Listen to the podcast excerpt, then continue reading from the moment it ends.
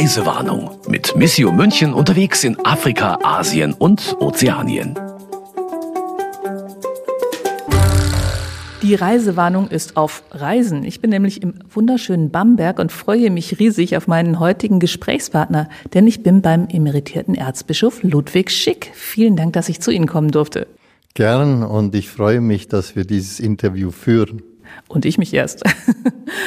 Und wenn sich jetzt einige fragen, und was hat das mit der Reisewarnung und mit Missio zu tun? Eine ganze Menge kann ich da nur sagen, denn Sie waren mehr als 20 Jahre in der Kommission Weltkirche, 15 Jahre lang auch der Vorsitzende dieser Kommission. Was macht man da genau? Ja, das ist eine sehr interessante Aufgabe. Die Bischofskonferenz hat verschiedene Kommissionen, insgesamt 14 und eine der größten und sicher auch sehr bedeutend ist die Kommission Weltkirche.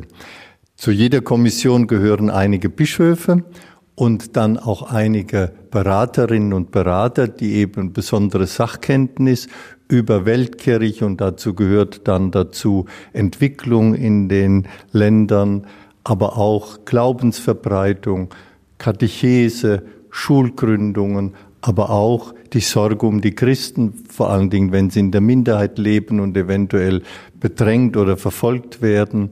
Und jede Kommission hat einen Vorsitzenden, das durfte ich 16 Jahre sein. Und das war eine sehr interessante Aufgabe, die auch sicher sehr bedeutsam ist für die Kirche und für die Menschen auf der Welt. Wenn ich das richtig verstanden habe, sprechen da vor allem die Bischofskonferenzen miteinander. Das heißt, Sie haben Kontakt gehabt zu vielen Bischöfen in anderen Ländern. Also zu der Aufgabe gehört auch, dass man mit den Bischöfen, mit den Bischofskonferenzen, aber auch mit den Orden, mit Laienorganisationen, die dort tätig sind, dass man mit denen Kontakt hält. Man reist auch eigentlich viel und besucht die und empfängt die auch hier, zum Beispiel, wenn die Missio-Kampagne ist oder Lateinamerika Adveniat-Kampagne oder auch die Kampagne für Miserior. Wenn irgendetwas Besonderes in Deutschland ist, kommen auch immer Gäste von dort.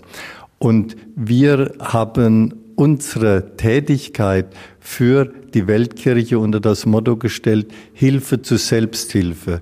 Also wir wollen nicht unsere Vorstellungen den jeweiligen Kirchen vor Ort vermitteln oder eventuell sogar aufdrängen, sondern wir wollen ihnen helfen, dass sie vor Ort Kirche sind.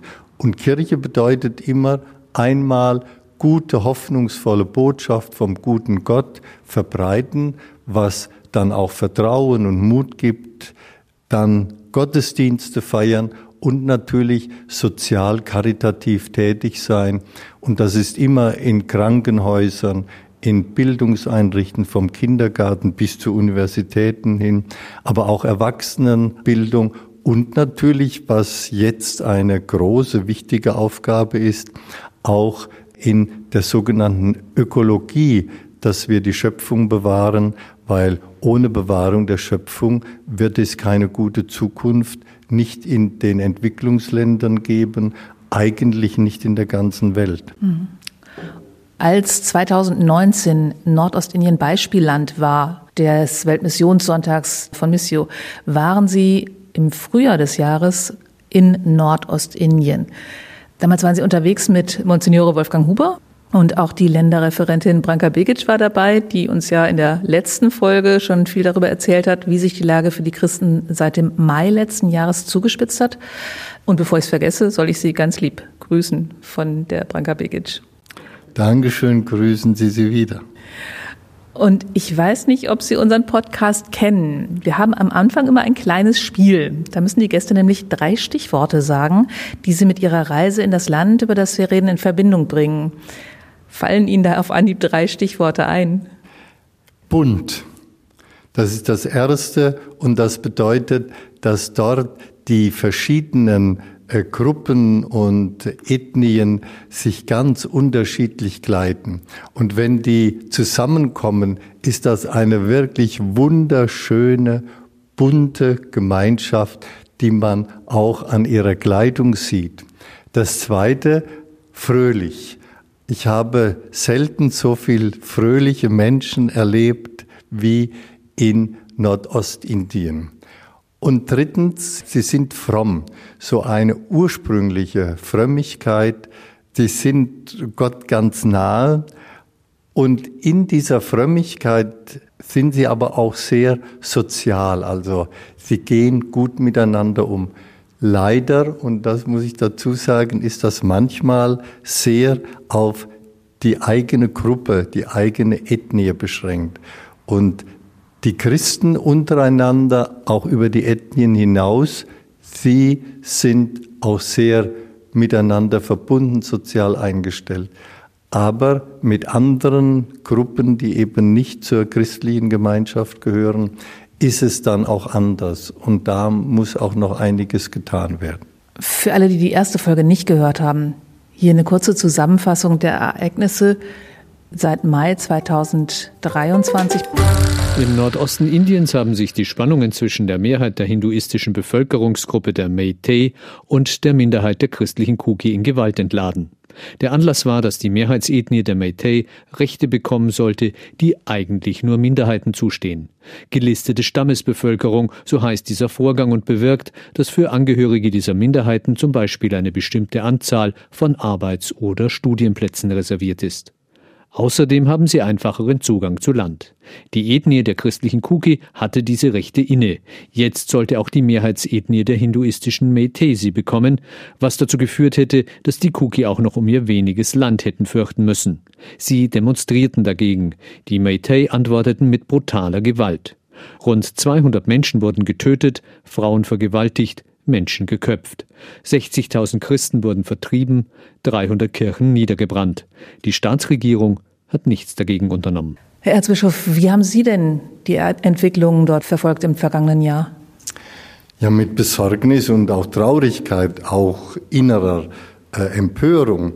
Denn was da geschehen ist, ist ganz schrecklich.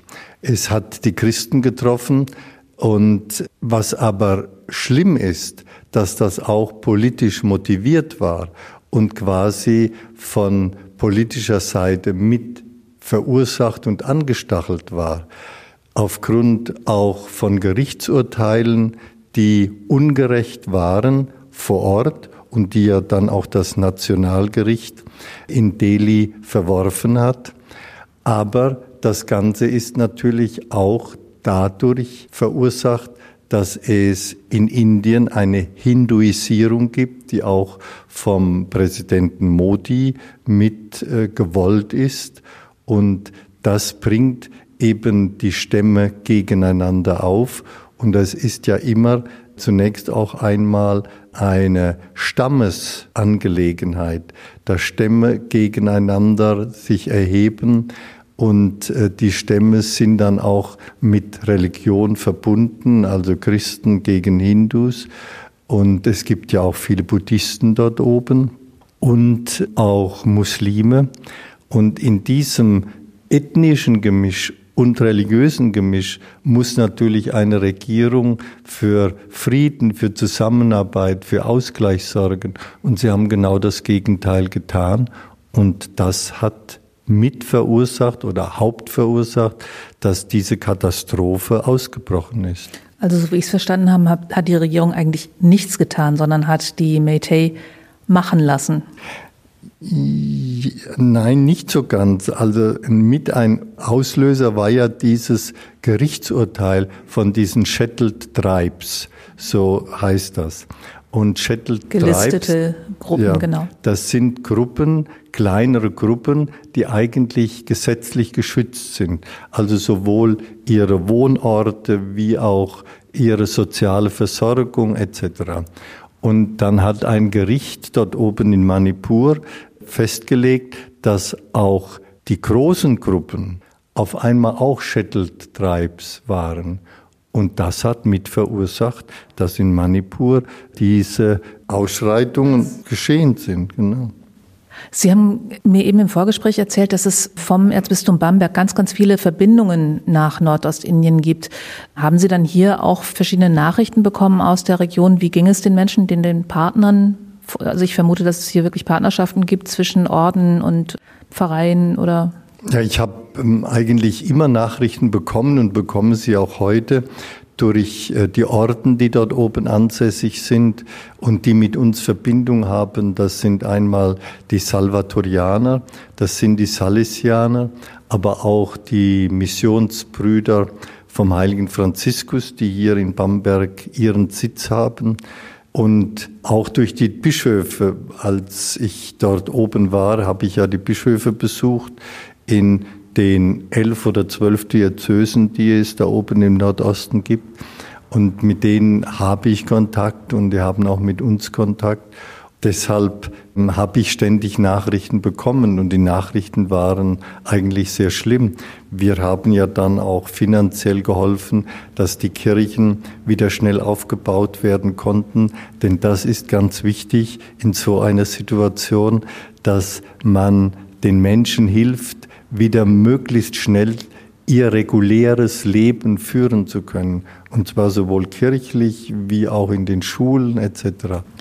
Sie persönlich, wann haben Sie so diese Zuspitzung gemerkt oder bemerkt, dass äh, Modi einen Hindu-Nationalismus anstrebt? War das gleich bei Amtsantritt spürbar, der will uns ärgern oder kam das so nach und nach? Das war von Anfang an klar. Und begonnen hat sie eigentlich im Süden, in Kerala, wo es viele Christen auch gibt. Und die haben gesagt und auch mitgeteilt, äh, jetzt beginnt etwas, was Indien eigentlich nach Mahatma Gandhi so nicht gehabt hat, sondern er hat ja versucht, diesen Vielvölkerstaat zu einem in Frieden, in Toleranz. Seine Worte sind ja auch heute noch sehr präsent und stehen auf Kalenderblättern und so weiter. Und als Modi kam, waren alle, die sich auskannten und ihn kannten, sicher, es wird eine Hinduisierung geben. Und das hat da oben eigentlich erst in zweiter Linie stattgefunden. In erster Linie war es sogar mehr im Süden. Die Christen, die Muslime und auch die Animisten, die wurden einfach weggedrängt und man wollte, dass alle Hindus sind, in der Hoffnung, dass dadurch eine nationale Einheit hergestellt wird. Solche Versuche sind in der Geschichte immer gescheitert und die haben auch bisher in Indien nichts Gutes gebracht. Sie waren jetzt in der Kommission Weltkirche. Kann man da irgendwie intervenieren? Kann man da auf die Bischöfe einwirken oder stärkt man denen nur den Rücken? Oder was kann man tun, um den Christen dort zu helfen? Ja, natürlich ist es wichtig, Menschen, die halt verfolgt und bedrängt werden, den Rücken zu stärken. Das ist schon ganz wichtig, wenn die wissen, auch die Kirchen in anderen Ländern und jetzt äh, die Kirche in Deutschland ist schon auch eine mächtige Kirche und kann deshalb auch helfen. Also wir haben ja auch zum Beispiel ständig Kontakte Kommission Weltkirche mit dem Außenministerium, mit dem Entwicklungsministerium in Berlin. Und wir weisen bei den Gesprächen natürlich auch darauf hin, wo Christen Probleme haben oder verfolgt oder bedrängt werden und versuchen auch über diese Schienen die Christen dort zu stärken und sie auch vor Verfolgung und Bedrängnis zu schützen. Das heißt, wenn man sagt, wir Weltkirche sehen in dieser Region werden Christen unterdrückt, dann kommt das bei den Regierenden schon an, dass auf der ganzen Welt Christen etwas dagegen haben. Wir haben zum Beispiel jedes Jahr, das ist in der Adventszeit normalerweise, ein Tag der verfolgten und bedrängten Christen, wird von der Bischofskonferenz, das heißt Kommission Weltkirche, initiiert. Da laden wir immer von einem Beispielland auch Bischöfe, Ordensleute, Laien ein und versuchen auch immer, die mit Politikern zusammenzubringen. Und das ist eigentlich immer gut gelungen. Wenn wir in Berlin diesen Tag begangen haben und haben Politiker eingeladen, waren fast immer von allen Parteien Vertreter da, die dann auch mit denen gesprochen haben und auf die Probleme aufmerksam gemacht wurden. Sie haben es gerade schon so ein bisschen angedeutet, denn die Christenverfolgung im Nordosten ist kein Einzelfall. Sie haben schon gesagt, im Rest von Indien ist es auch spürbar. Haben Sie da irgendwelche Beispiele kennengelernt? Haben Sie da irgendwelche Kontakte? Ja, dass zum Beispiel bestimmte Finanzierungen auf einmal nicht mehr möglich waren, dass man gesagt hat, das sind Gelder von außen, die dann in äh, Gruppen kommen, die Proselyten machen, was wir ja nicht wollen und was auch letztlich nicht unser Ansinnen ist. Und in Indien wurde das dann aber so gedeutet, die geben jetzt bestimmten Gruppen, die Christen sind, Geld, damit die die Leute auch über Sozialprojekte zu Christen machen. Also eine Proselytenmacherei über soziales Wirken. Und dann wurde einfach unterbunden, dass Gelder transferiert werden konnten. Ich mag noch mal einen Schritt zurückgehen. Sie haben gerade gesagt, Sie haben sich auch mit Politikern getroffen. Das ist im Prinzip so eine Art von positiver Lobbyarbeit, oder? Ja, genau.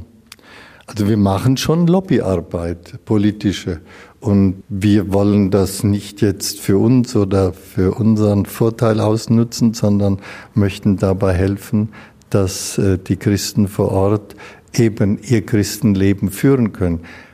Und wir sind überzeugt, dass die Christen immer etwas zum Gemeinwohl beitragen.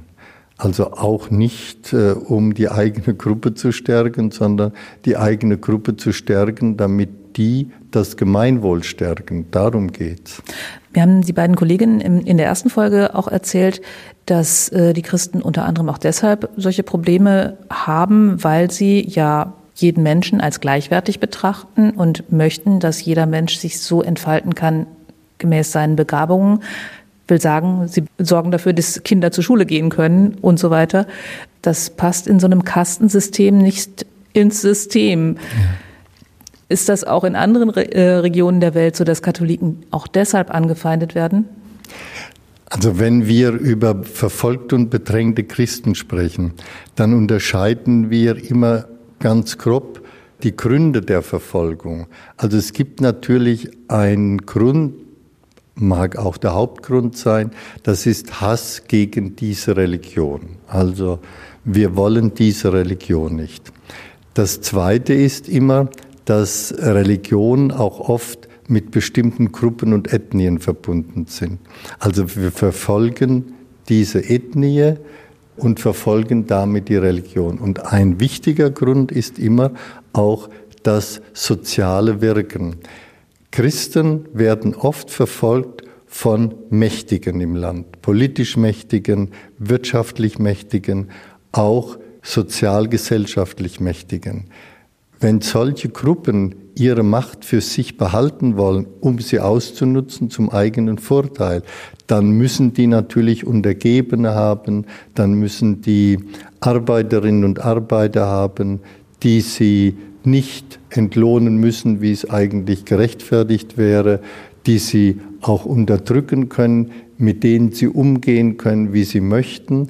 Und das ist immer in Gefahr, wenn Christen kommen, die die Gleichheit aller Menschen propagieren, die Menschenrechte für alle propagieren, die die Entwicklung jedes Menschen propagieren, indem sie auch Schulen etc. einrichten und damit so eine Gleichheit in der Gesellschaft schaffen, das widerspricht den Vorstellungen der Mächtigen und deshalb werden die Christen unterdrückt und sollen nicht ihr Wirken im sozialen, im Bildungsbereich, auch nicht in dem gesellschaftlichen Bereich durchführen können, weil dadurch die Macht der Mächtigen gebrochen wird.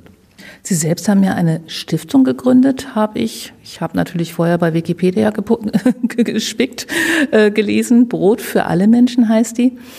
Was tun Sie da?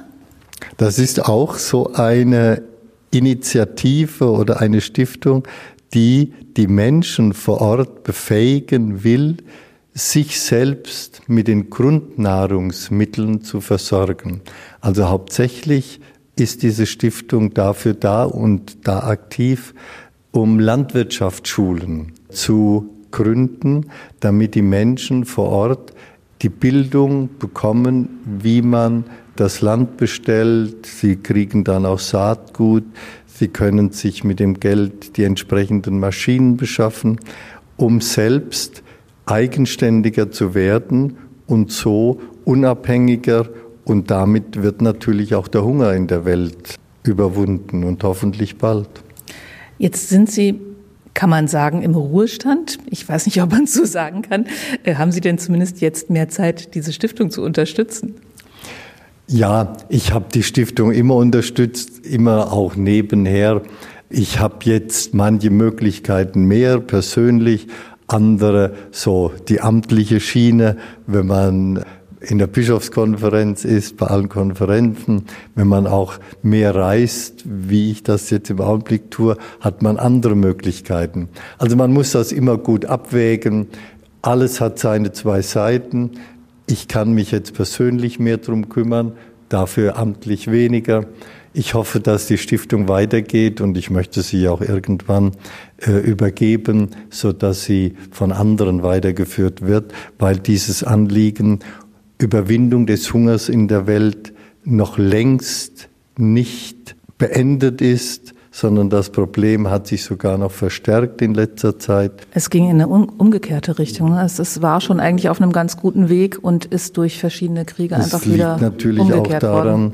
dass ähm, die Klimaveränderungen stattfinden. Es liegt auch an vielen Konflikten, die wir in der Welt haben, mehr als früher. Und wo es Krieg gibt, gibt es keine Landwirtschaft. Das ist äh, quasi eine Gleichung. Es ist immer so eine Geschichte, dass man den Hunger in Kenia nicht mit der Ukraine in Verbindung bringt, aber es gibt direkte Zusammenhänge, genau. Das ist ja auch so mein Anliegen, vor Ort die Landwirtschaft zu stärken, damit man sich vor Ort ernähren kann. Heißt das, Sie reisen jetzt mehr, können mehr reisen und sich Sachen vor Ort anschauen? Also ich reise im Augenblick viel weniger. Und zwar deshalb, weil ich früher immer amtlich reisen musste. Also ich hatte in jedem Jahr zwei, drei, auch manchmal vier Reisen. Ich habe immer kurze Reisen gemacht, intensiv, um vor Ort die Dinge zu sehen, zu besprechen und dann auch Initiativen anzuregen. Jetzt hat ja ein anderer diese Aufgabe übernommen und von daher reise ich im Augenblick weniger. Möchten Sie das denn privat gerne tun jetzt? Ja, aber im Augenblick bin ich ja auch hier in Bamberg noch gut eingedeckt mit Arbeit, die ich sehr gerne mache. Und das Reisen ist natürlich auch anstrengend. Ich habe nie irgendwelche Hotels benutzt. Ich habe immer bei den Leuten gelebt. Das bedeutet natürlich auch bei allem Mitessen, beim Schlafen bis hin zur Hygiene und alles, was dazugehört, dann die vielen äh, Kilometer auf doch manchmal sehr schwierigen Straßen. Das ist in jüngeren Jahren einfacher. Ich fühle mich zwar fit, aber von daher ist das Reisen auch für Jüngere eigentlich erträglicher. Dennoch kann ich mir Sie kaum vorstellen, wie Sie im Schaukelstuhl sitzen und einfach nur vor sich hinschaukeln. Das mache ich nicht. Das entspricht mir überhaupt nicht. Und was sind denn Ihre Pläne für die Zukunft? Ja, zunächst einmal möchte ich hier in Bamberg auch helfen bei den bischöflichen Diensten. Wir haben jetzt Gott sei Dank einen neuen Erzbischof, der bald eingeführt wird. Aber dann haben wir wieder keinen Weihbischof, da helfe ich mit und helfe gerne mit. Meine Pläne sind dann, ich möchte auch noch mal ein wenig mehr studieren und wissenschaftlich arbeiten. Ich war 22 Jahre Professor und habe ja einiges Wissenschaftliches auch vorangebracht. Da möchte ich an manchem noch mal etwas weiterarbeiten. Und ein drittes Thema, ich möchte auch noch mal die Dinge, die für mich so im Leben wichtig waren und mir so aufgegangen sind, die möchte ich auch weitergeben. Also Vorträge halten, auch Exerzitien geben. Und ich möchte auch noch äh, mal ein Buch schreiben, so als die Summe des Lebens. Jetzt nicht einfach biografisch, aber was so in meinem Leben äh, wichtig geworden ist und was ich meine, was auch wichtig sein könnte für andere, äh, dass sie da sich mal mit beschäftigen und daraus dann auch ihre eigenen guten Lebenswege finden. Dafür wünsche ich Ihnen alles, alles Gute. Also wir werden noch viel von Ihnen hören, habe ich den Eindruck. Und bedanke mich ganz, ganz herzlich für das Gespräch. Vielen Dank. Ja, ich danke Ihnen auch für das Gespräch und ich hoffe auch, dass die Hörerinnen und Hörer doch manches mitnehmen können und sich vielleicht auch für die Weltkirche interessieren. Denn Weltkirche, das ist immer etwas, was einem selber auch ganz viel gibt, macht den Horizont weiter, hilft andere Menschen besser zu verstehen. Und wenn man andere besser versteht, dann versteht man sich und seine eigene Umwelt und Kultur auch besser. Also Weltkirche ist immer etwas, was gut tut und was Gutes wirkt. Ich glaube, die Hörer von unserem Podcast Reisewarnung sind da genau das richtige Publikum gewesen. Bei denen, also bei euch daheim, bedanke ich mich fürs Zuhören. Bis zum nächsten Mal. Die nächste Reisewarnung kommt am 6. März raus. Unser Reiseziel dann ist noch unbekannt. Ich bin sehr gespannt, wohin die Kolleginnen mich mitnehmen. Bis dahin macht's gut, eure Brigitte Strauß. Das war Reisewarnung mit Missio München unterwegs in Afrika, Asien und Ozeanien. Ein Podcast von Missio München, produziert vom katholischen Medienhaus St. Michaelsbund.